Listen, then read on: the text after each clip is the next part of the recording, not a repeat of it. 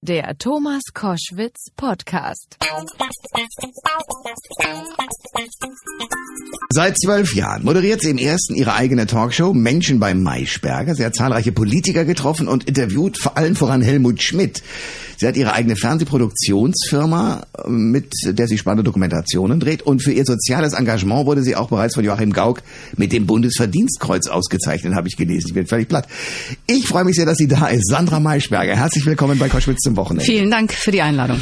Äh, wie ist das, wenn man das so überreicht bekommt, ein Bundesverdienstkreuz? Also ist man dann eher in Ehrfurcht? Also es war schon eine große Sache, äh, weil ich damit nicht gerechnet habe. Und äh, das ging um mein soziales Engagement. Ähm, ich betreue ähm, kulturelle Projekte an Berliner Schulen. Und das Größte war für mich, zwei Jungs mitzunehmen von der Förderschule aus Neukölln, die dann dort im Bellevue was vorgeführt haben. Hm. Und denen sozusagen den Bundespräsident zeigen zu können. Und als wir uns umgezogen haben und in den Hof guckten, sagte ich, da kommt der Bundespräsident.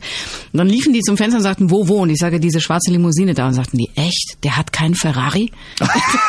Unfassbar. Ja. Und das war, das war ein großer Moment, ja. Wie ist Gauck dann in so einem Moment? Nein, der ist natürlich, ähm, der hat einen sehr guten Apparat, das muss man sagen. Das ist das Bundespräsidialamt ist eine wirklich gut geschmierte, sehr professionelle und unglaublich freundliche Maschinerie, kann man schon fast sagen. Und er selber ist immer sehr zugewandt, neugierig. Gut.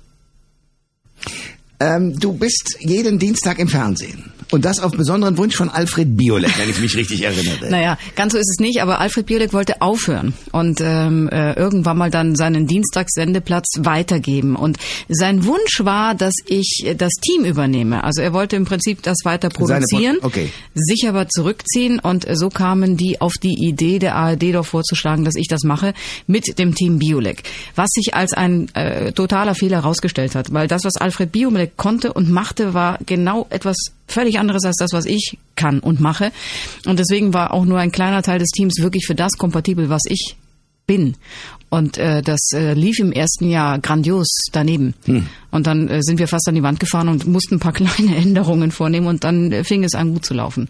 Also das war die Idee, aber es war nicht seine.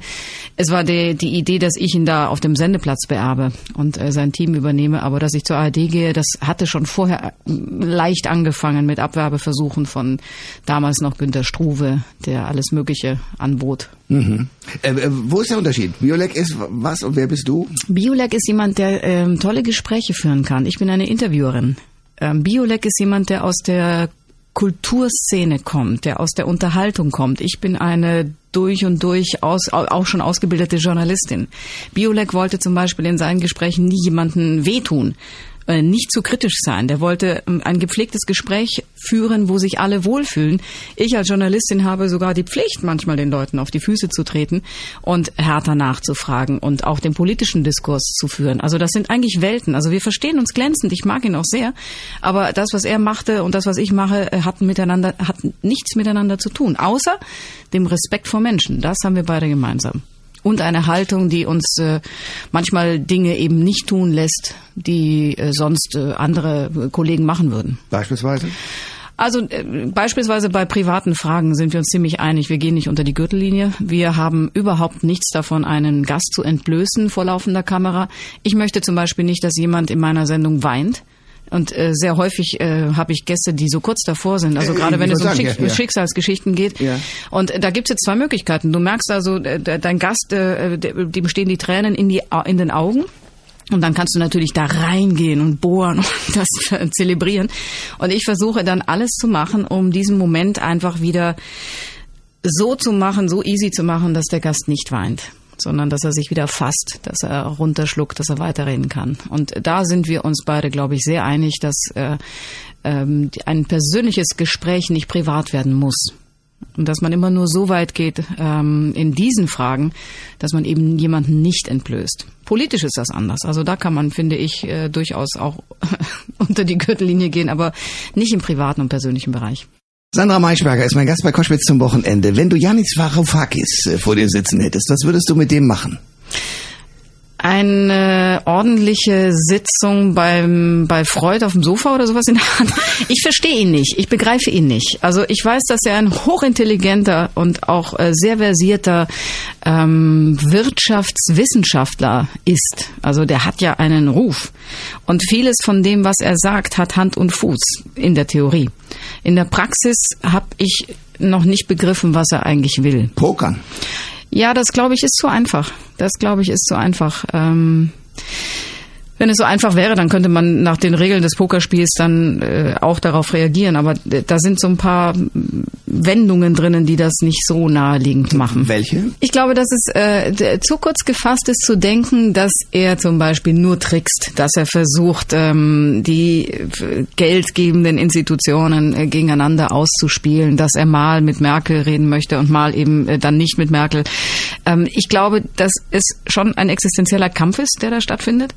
Ich nehme sowohl Tsipras als auch Varoufakis ab, den Wunsch, es für ihre Bürger besser zu machen und aus einer völlig verfahrenen Situation vielleicht noch etwas äh, zu gewinnen.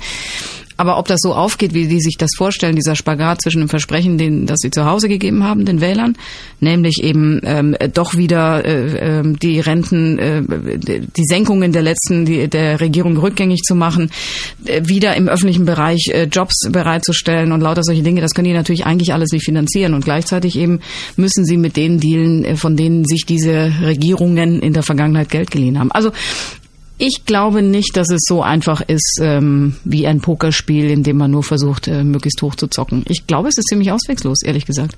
Und das sieht er? Das kann ich mir vorstellen. Also er und Tsipras sehen das.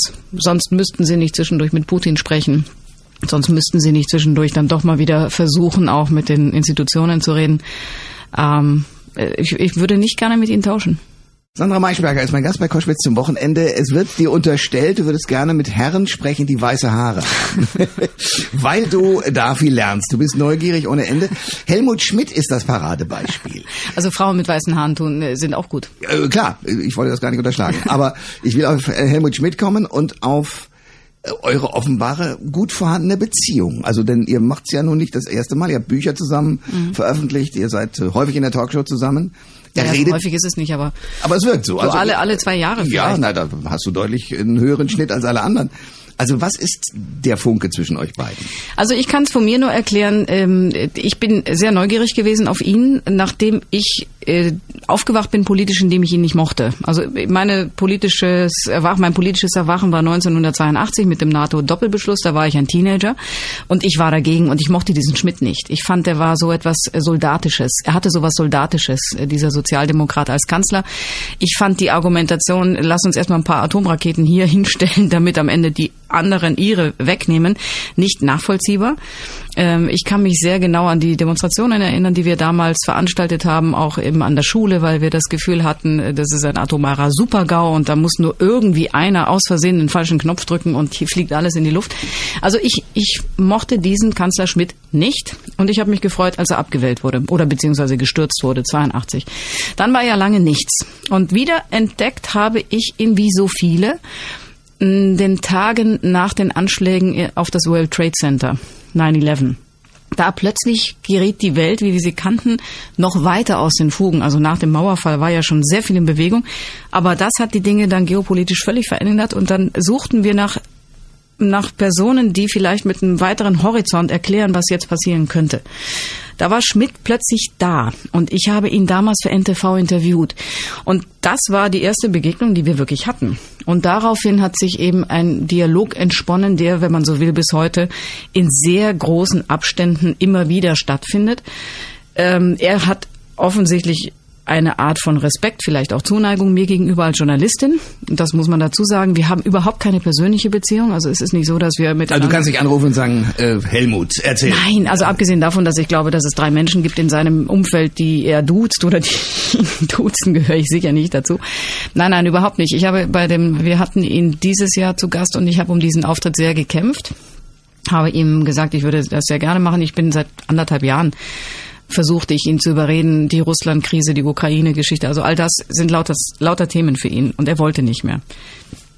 Und dann hat er eben dieses Buch veröffentlicht und dann habe ich gesagt, so jetzt wäre es aber doch an der Zeit. Und vor allem hat er sein, seine Liebesaffäre eingestanden, äh, was viele überhaupt nicht verstanden haben. Und das war doch erklärungsbedürftig. Und unter diesem Aspekt, also die weltpolitische Lage und eben dieses äh, kleine Büchlein, hat er dann doch nochmal zugestimmt. Sagte mir aber nach der Sendung, das war das letzte Mal dass Und wir ging. öffentlich miteinander Ah, reden. okay. Weil er denkt, dass er langsam zu alt ist. Er ist 96 und er hat Angst, dass er dann möglicherweise nicht mehr so fit ist im Kopf, wie er das von sich erwartet. Großartig, Mal oder? unter uns gesagt, er ist noch fitter als wir beide zusammen. Das wollte ich mal unterstellen, ja. Aber es genügt seinen Maßstäben, glaube ich, nicht mehr. Und deswegen sagt er, öffentliche ähm, Gespräche dieser Art wird er nicht mehr machen. Du bist äh, eine von, äh, zeitweilig waren es glaube ich fünf Talkerinnen in der ARD. Noch sind wir vier. Äh, noch seid ihr vier, jetzt hat Günther Jauch hingeschmissen. Ja. Ist das, du, du hast ja mit Günther Jauch äh, Anfänge, ich glaube beim, beim bayerischen Fernsehen. Beim Radio sogar schon. So beim Radio seid ihr so, also ihr kennt euch lange. Ist das nachvollziehbar oder ist die ARD besonders kritisch mit gerade Privatfunkern wie Herrn Jauch oder wo liegt das Problem? Ich glaube, es ist ein, äh, weiß ich nicht, vielleicht ist das so ein gegenseitiges Missverständnis. So jedenfalls interpretiere ich das, was ich darüber weiß. Also das ist so ein bisschen wie man, äh, man, man guckt einen tollen Mann hinterher und ein toller Mann der tollen Frau und äußerlich findet man sich sehr attraktiv und dann gibt es so eine kurze Phase der Verliebtheit, nach der man aber feststellt, eigentlich hat man völlig andere Interessen und dann trennt man sich wieder. So würde ich das mal zusammenfassen. Okay, dann fass doch mal die Interessen zusammen. Von Herrn Jauch und von der ARD. Nein, ich kann nicht für Günter Jauch äh, sprechen und auch nicht für meine ARD. Ich glaube nur tatsächlich, ähm, der, der, der politische Diskurs am Sonntagabend ist eines. Ähm, vielleicht verträgt es sich nicht wirklich mit eben vielen Dingen, die Günter auch wichtig sind. Ähm, auf der anderen Seite ähm, ist die ARD natürlich eine Anstalt öffentlichen Rechts, äh, wo andere Maßstäbe und andere Regeln äh, gelten als eben beispielsweise bei RTL, wo Günther sonst sendet. Also wir sind äh, nun mal kontrolliert und wir sind stärker reguliert und wir haben journalistische Prinzipien, die eingehalten werden müssen und vielleicht war ihm das zu eng. Aber ich glaube, ehrlich gesagt, das sind lauter Dinge, die man so hineininterpretiert. Ich will das nicht weiter kommentieren, weil das äh, geht eigentlich vor allem Günther und dann die Verantwortlichen, in diesem Fall beim NDR, was an. Und ähm, Anne Will ist großartig, oder? Lässt sich kurz verschieben auf den Mittwoch und kommt auch genauso kommentarlos und vergnügt wieder. Kann ich ihr nur gönnen, ja. Ähm, Gibt es so einen Moment des Stichs, dass du nicht gefragt wurdest? Wer sagt dir, dass ich nicht gefragt worden bin? hey, 1-0. Nein, ehrlich gesagt, ich habe mal am Sonntagabend gesendet, damals bei Talk im Turm. Äh, Das ist äh, sozusagen... Mit Erich Böhme. Mit Erich Böhme. Und ehrlich, danach erst hat die ARD Frau Christiansen auf den Sonntagabend gesetzt, weil sie festgestellt hat, Dass das gut ist ein sehr funktioniert, ja. guter äh, Platz für so eine politische ja auch unterhaltsame Talkshow. Das war ja das, was äh, Talk im Turm auch war. Ich kenne den Sonntag also ein bisschen und ähm, so sehr das ein toller Platz ist, auch journalistisch und weil du nach dem Tatort wirklich wenig falsch machen kannst und trotzdem noch viele Zuschauer hast, ein paar Millionen bleiben immer hängen, ist das natürlich auch ein hoher persönlicher Preis. Und ich habe eine Familie, ich habe einen schulpflichtigen Sohn. Das wäre es dann gewesen mit den ähm, Zeiten, an denen man sich eigentlich als Familie dann trifft, nämlich am Wochenende, wo dann keiner, äh, keine Schulsachen zu machen sind, sondern äh, tatsächlich da die Möglichkeit, weiß ich nicht, besteht, dass man einen Ausflug macht oder was auch immer. Also das ist ein hoher Preis, äh, das wäre schon sehr schwierig geworden für uns familiär. Sandra Maischberger ist mein Gast bei Koschwitz zum Wochenende. Du bist eine unf also A, attraktiv, das ist mal gar keine Frage. B, aber eine Süß umtriebige, eine umtriebige Frau. Da sendest du jeden Tag bei NTV. Mhm. In Konkurrenz zu mir auch noch. Das war ja das andere. Aber sehr gut. Ich sehr habe ich hab gedacht, ich gehe unter, weil ich kam nach Berlin und überall war plakatiert Koschwitz. Also weißt du? ja, aber es gibt einen Plakathersteller, der Ja, ich so dachte heißt. aber, das ist die Werbung für deine Sendung und dann Ja. habe ich bei NTV angerufen und gesagt, wieso hat der das und ich nicht? Wieso steht da nicht überall Maischberger, sondern Koschwitz? ja, eine Frechheit. Ich habe Genau. das lange nicht begriffen. Sehr schön. Das Gute ist jedenfalls, du hast jeden Tag gesendet und, und das hat mich sehr beeindruckt, parallel, also A, sehr gut, also deine journalistische Genauigkeit geht über meine um Jahre, Lichtjahre hinaus. Und du hast am Wochenende immer noch dafür gesorgt, dass du unterwegs warst.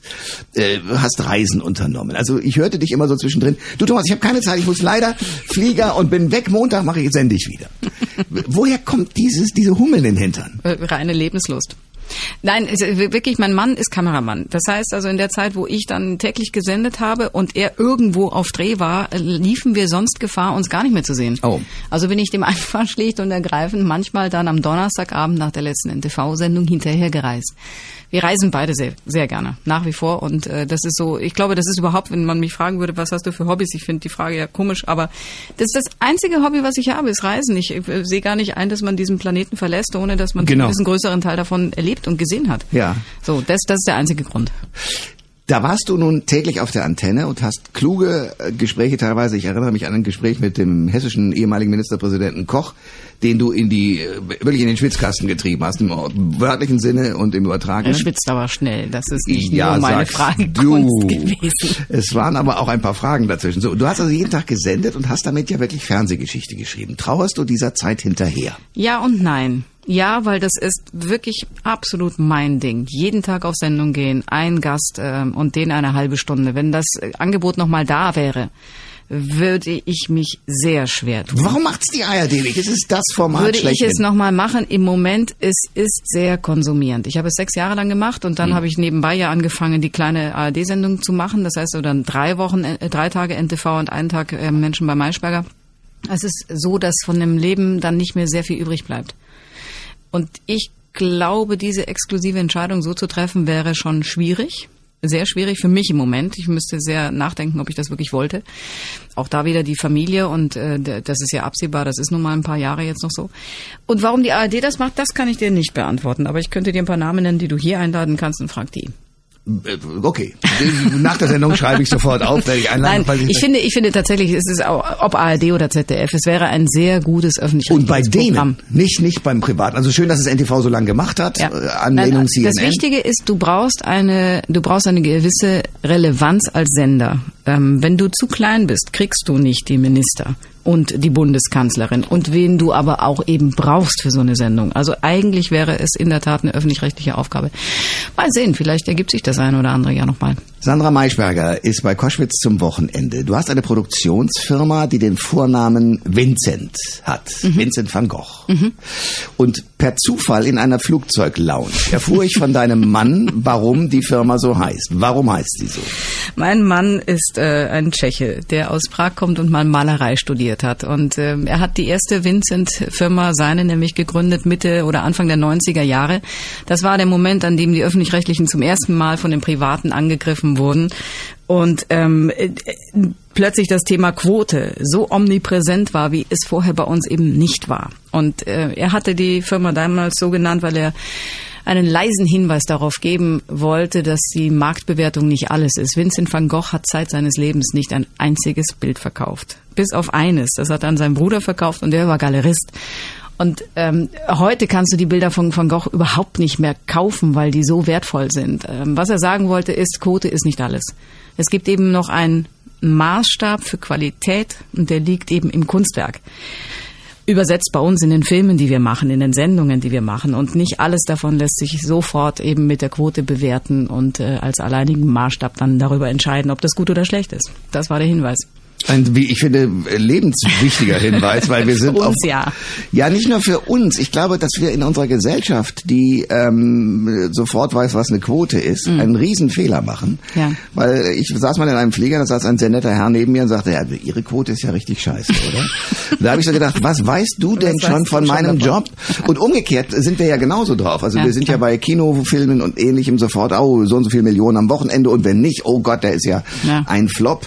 Das ist Ähm, ein Problem. Ich sehe das auch so. Also es gibt äh, viele Dinge, finde ich, die in unserem Leben nicht richtig bewertet sind. Äh, Die Frage, welche Arbeitsstunde äh, wie bezahlt wird Ja. zum Beispiel, warum Lebensmittel manchmal so billig sein müssen, warum Energie, wenn sie aus erneuerbaren Quellen kommt, so teuer sein muss. Also es gibt so ein paar Dinge, die so paradox sind, dass ich auch glaube, es stimmt vieles nicht mehr.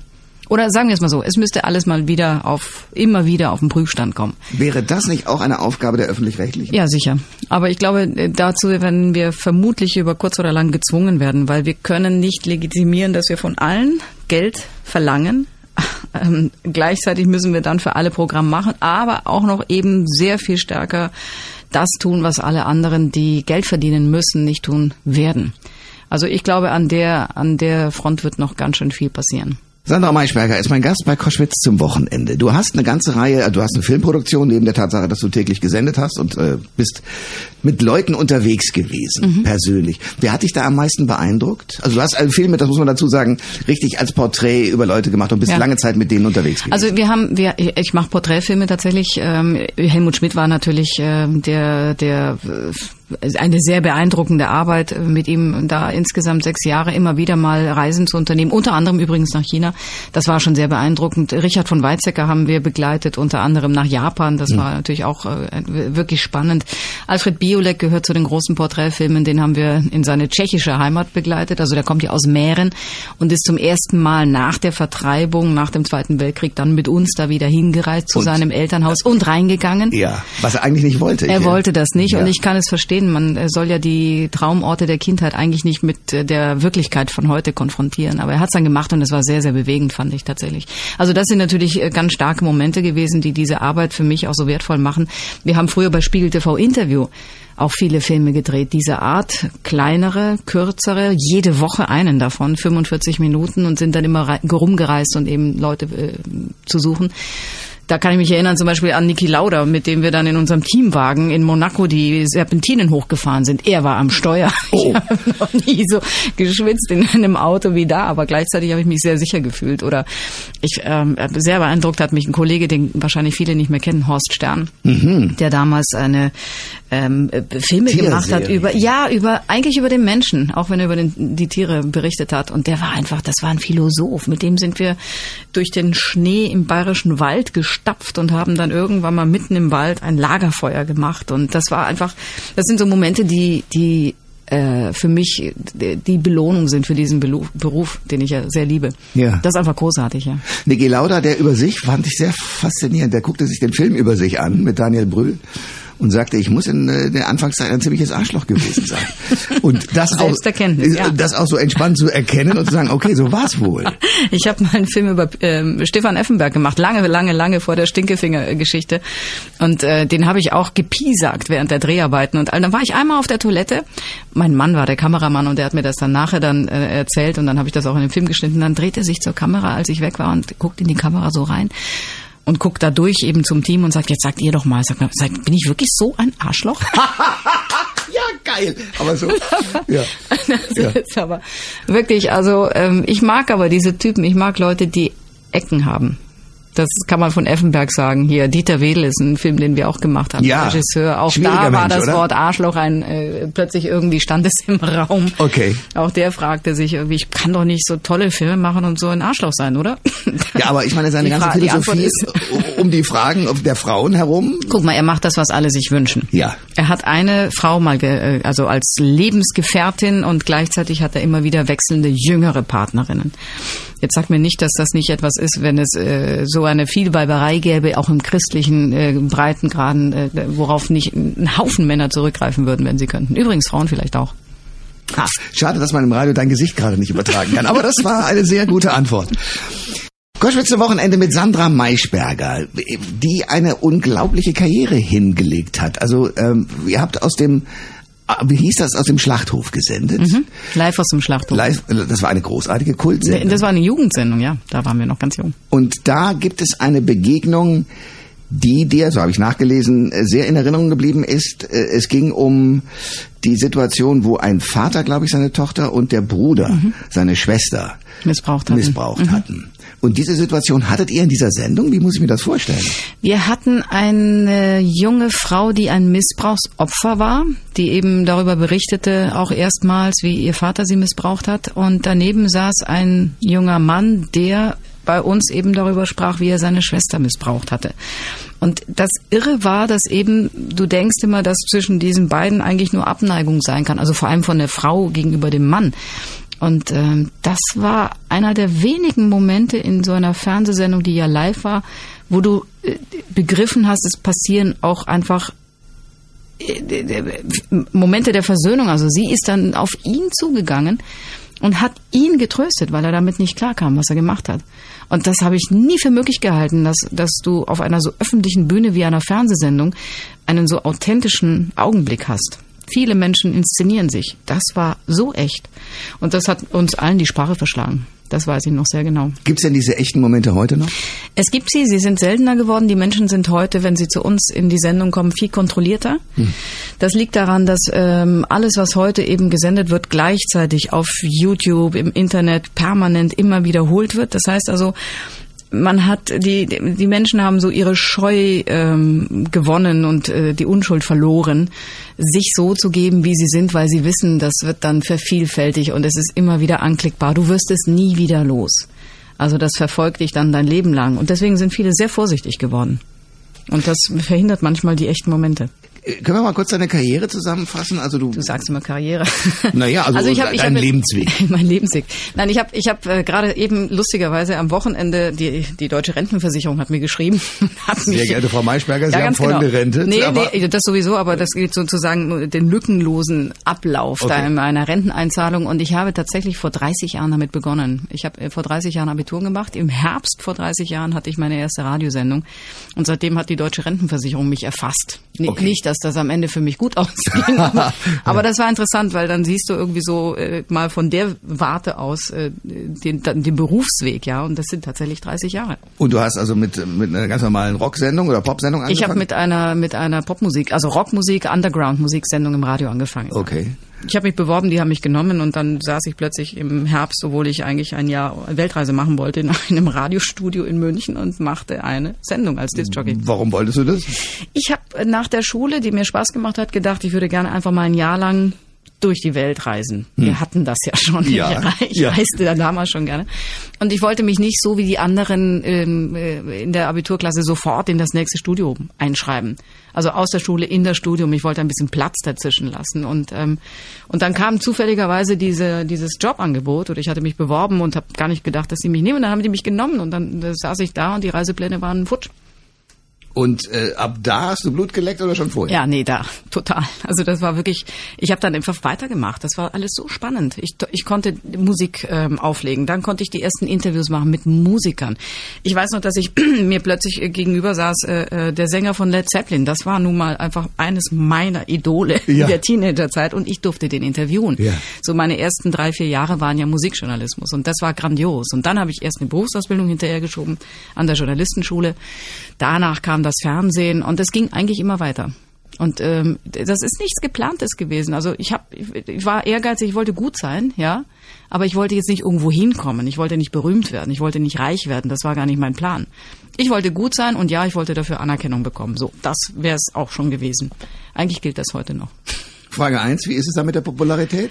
Sehr entspannt, wie ich finde. Die Berliner sind lässig. Die haben so viel Promis äh, um sich herum, dass es sie wirklich nicht die Bohne interessiert, ob du neben ihnen in der U-Bahn stehst oder nicht. Das ist sehr, sehr angenehm. Und ähm, es, hat wahnsinnig viele angenehme Aspekte natürlich. Also Du kriegst einen Tisch, obwohl das Restaurant voll ist und die Leute sind irgendwie nett zu dir, meistens jedenfalls, außer man schlägt auf jemand ein, der die Sympathie von anderen hat. Die Ukraine-Krise war schwierig. Hm. aber, aber, sonst finde ich, hat das mehr Vorteile als Nachteile natürlich. Und Frage zwei, da, das ging ja weiter, dass du dann auch in sehr ehrgeizige Projekte geraten bist. Also ich sag nur mal, du hast mit Roger Willemsen eine Sendung, die zwar vielleicht 40.000 Zuschauer hat, aber die der Hammer war, 0137 gemacht. ja, hat niemand gesehen, aber es war... Aber jeder kannte das Ding. Ja, aber das hatte einfach einen guten Ruf, weil, weil wahrscheinlich, weil es niemand gesehen hat. Nein, es war eine fantastische Sendung. Es war auch schon eine tägliche Interviewsendung Sendung, die ähm, jemand erfunden hatte, Markus Peichner, nämlich der aus, dem, äh, aus der Zeitung kam, wo die Zuschauer jeweils immer den Gast der nächsten Sendung auch bestimmen konnten. Das war revolutionär. Deswegen 0137, weil man sozusagen man hat immer drei Gäste vorgeschlagen bekommen und ja. aus diesen dreien durften die Zuschauer dann für den nächsten Tag einen auswählen. Nicht so übel, finde ich. Nee, also in der, das war 1992. Also ein Jahr nach Talk im Turm war ich dann da und habe mich da sehr wohl gefühlt. Ja. Sandra Maischberger bei Koschwitz zum Wochenende. So ein Typ wie Erich Böhme. Ich weiß, dass wir bei seiner letzten Sendung, dem Grünen Salon, wie Eleven an seinen Füßen saßen und, und das großartig fanden, wie er ja. war. Ich glaube, so hat er es empfunden. Ja. Ähm, so ein Typ wie der, wäre der heute nochmal im Fernsehen so als Talker denkbar? Ich glaube ja, ähm, vielleicht sogar mehr denn je, weil ich das Gefühl habe, also das kommt ein bisschen drauf an, bei den jungen Leuten kann ich es dir nicht beantworten. Ich weiß sowieso ganz wenig, was junge Leute wirklich gerne sehen. Ähm, ich habe das Gefühl, dass vieles von dem, was mich interessiert, da nicht kompatibel und ist. Und dein Sohn, ist da kein guter Gradmesser? Nee, der sieht ja wenig fern. Der ist jetzt acht Jahre alt und wenn das mal hochkommt, dann darf er eine halbe Stunde Kicker gucken oder äh, ja, er guckt auch gerne mal, was ist das, RTL 2, äh, Togo und solche Dinge, aber es ist noch sehr, sehr reduziert. Also wir sind immer noch sehr auf die Bücher fixiert und Hörspiele und solche Sachen, ja. Ähm, das kommt früh genug, glaube ich. Ja. Nee, also mit Kinder sowieso nicht, aber Jugendliche, ähm, da ich, ich weiß es nicht. Ich weiß aber, dass für das Publikum, für das ich arbeite, also sagen wir mal so äh, 35 plus, jemand wie der Böhme sicherlich auch heute noch gut wäre, weil er ein Typ ist weil er eben nicht gestreamt ist. Der sieht nicht gut, also er sah, entschuldige, er ist ja nicht mehr leider unter uns, er sah nicht gut aus. Er konnte in Wahrheit nicht wirklich gut in ein Mikrofon sprechen. Er sprach immer so vorbei ja. und dann war das so, manchmal hat man was gehört, aber ja. nur selten. Ja. Er hat immer diese Brille, mit der er so geschwenkt hat und ähm, er hat die Politiker immer geduzt im Plural. Also der war eigentlich in dem Sinne nicht kompatibel fürs Fernsehen und genau deshalb war der äh, wahrscheinlich so beliebt, weil der eben als, als ganze Person da war. Und ich glaube, das würde heute auch noch ganz gut gehen. Du glaubst das nicht? Ich glaube es doch, doch, ich, sofort. Ich, den würde ich sofort, wenn es ginge, so einen Typen sofort wieder hochholen. Ich habe nur den Eindruck, dass es immer mehr Gestreamte gibt. Ja, also wir sind ja auch, wir sind ja auch, meine Generation ist ja äh, weniger meinungsfreudig. Das ist ein, ein Kennzeichen der Generation. Also wir sind tatsächlich so angelsächsisch aufgewachsen im Journalismus. Äh, wir, wir halten unsere Meinung zurück. Wichtig ist die Meinung der anderen und deswegen sind wir Katalysatoren dafür. Michel Friedmann bricht da so ein bisschen raus und eben solche Typen sind dann singulär. In, äh, weit verbreitet ist so mein Typus. Weiter ich bedauere das manchmal vielleicht, vielleicht so meine Alterskarriere. Da denke ich mir so ab 60 oder so schmeiße ich diese ganze respektvolle Zurückhaltung über Bord. Und haust auf den Tisch, das ist nur so krass. ja, vielleicht kommt das noch. Sandra Maischberger bei Koschwitz zum Wochenende. Du hast ähm, spannende Politiker vor der Nase gehabt. Jetzt tritt zum Beispiel ein Mann zurück, der, wie ich finde, den Politbezirk, äh, Betrieb äh, vorne gehalten hat, nämlich Gregor Gysi. Mhm. Was denkst du über den? Ich habe gerade mit ihm eine Sendung aufgezeichnet, die jetzt ähm, im Sommer läuft. Ich stelle mich im WDR auf dem Sonntagabend. Gregor Gysi sagt, ich stelle mich. Ich glaube, dass wir dem also erstens glaube ich gar nicht, dass er wirklich geht, ja. Weil es ist der 17. Rücktritt. Sozusagen, ja, ja. Ich glaube, dass er äh, wenig davon lassen kann, ähm, mitzumischen in diesem, äh, in diesem Politikbetrieb. Also wollen wir mal sehen, ob er tatsächlich sich dann am Ende zurückzieht. Er wird nämlich ja Bundestagsabgeordneter bleiben und dann plötzlich sitzt er ja weiter hinten. Schauen wir mal, ob er das aushält, äh, ruhig. Wenn dem so ist und er tatsächlich nach der nächsten Bundestagswahl dann aus der äh, Politik ausscheiden sollte, dann äh, wird uns da schmerzlich was fehlen. Es ist eine nicht zu vernachlässigende Tatsache, dass Politik vermittelt werden muss. Und dazu brauchst du ein bisschen rhetorisches Talent. Davon hat er mehr als ganz viele andere. Und das fehlt. Ich glaube schon, dass viele Menschen, auch wenn sie gar keine linken Überzeugungen haben, ihm zuhören und am Ende tatsächlich sogar sagen würden, ja, soweit könnte ich dem Recht geben, weil er einfach Überzeugungskraft hat und eine Demokratie kann gar nicht ohne Überzeugungskraft leben. Ich glaube, das ist das Wichtigste, was ich über ihn sagen würde. Und auch diese ganzen Stasi-Geschichten, die ja, ja, immer wieder hochploppen. Da bin ich ehrlich gesagt zwiegespalten. Er sagt, da ist nichts dran. Ähm, nach äh, gefühltem Menschenverstand äh, kann ich es mir gar nicht vorstellen, dass du als, weiß ich nicht, auch Vorsitzender der DDR-Anwaltskammer, als jemand, der eben diese ganzen politischen Verfahren geprägt hat, als Anwalt, dass du nicht ein einziges Mal mit der Stasi geredet hast. Das kann ich mir gar nicht vorstellen. Also insofern, ich bin ein bisschen ambivalent, aber er selber hat seinen Weg gefunden, damit umzugehen und vielleicht äh, sollte man die Sache jetzt dann erst einmal wirklich ruhen lassen, wenn er ausgeschieden ist aus dem Parlament. Vielleicht ist das eine Betrachtung, die den Historikern dann obliegt in 20, 30 Jahren.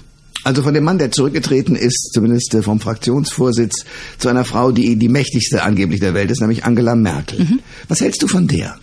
Auch ambivalent. Äh, manchmal denke ich grandios, wie die uns dadurch alle Krisen schippert mit ähm, Verstand und äh, wissend, was sie tut und einem Ziel. Und manchmal gucke ich mir das an und äh, frage mich, hat die wirklich ein Ziel? Also weiß sie wirklich, wohin sie steuert? Oder versucht sie sozusagen, äh, wie sie es ja manchmal auch formuliert, auf sich zu gehen während dieser Krisen und einfach das zu tun, was gerade möglich ist, ohne dann äh, sich mit einem Ziel vieles zu verbauen. Also das ist ambivalent. Fest steht, sie ist hochbescheiden. Das rechne ich ihr hoch an. Sie ist unfassbar ähm, fleißig. Auch das ist etwas, was in diesem, in diesem Amt einen unschätzbaren Wert hat. Ich glaube, sie verzichtet so gut wie auf jedes Privatleben. Dafür sollte sie eigentlich besser bezahlt werden, finde ich. Also sie hat einen wirklich knochenharten Job.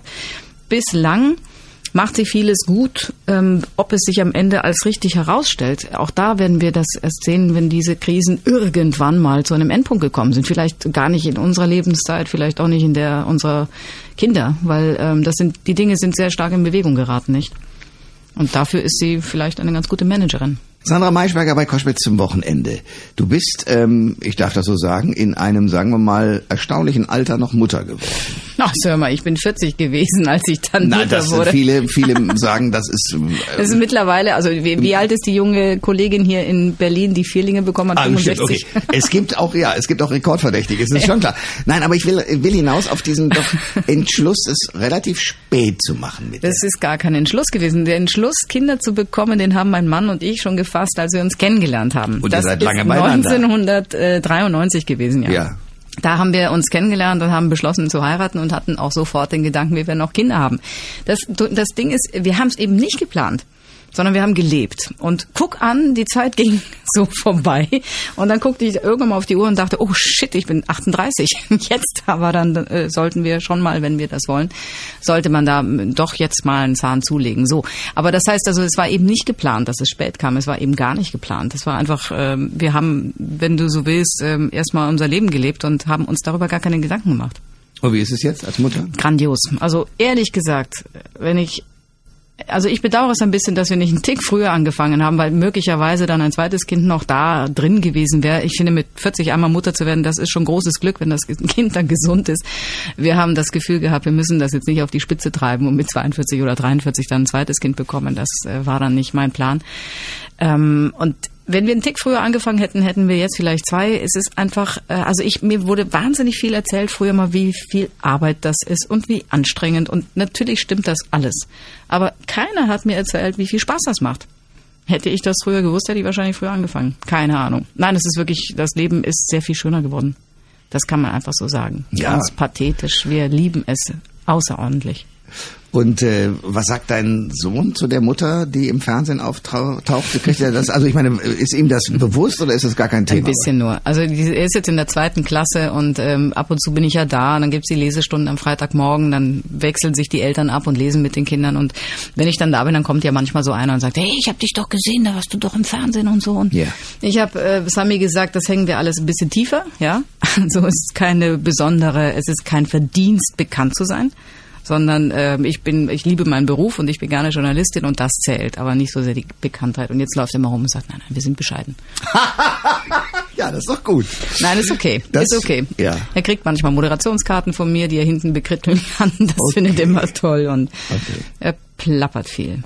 Und würdest du, ähm, also gibt es, gibt es Pläne, von denen du sagst, die möchte ich erreichen, noch sowohl familiär als auch karrieremäßig?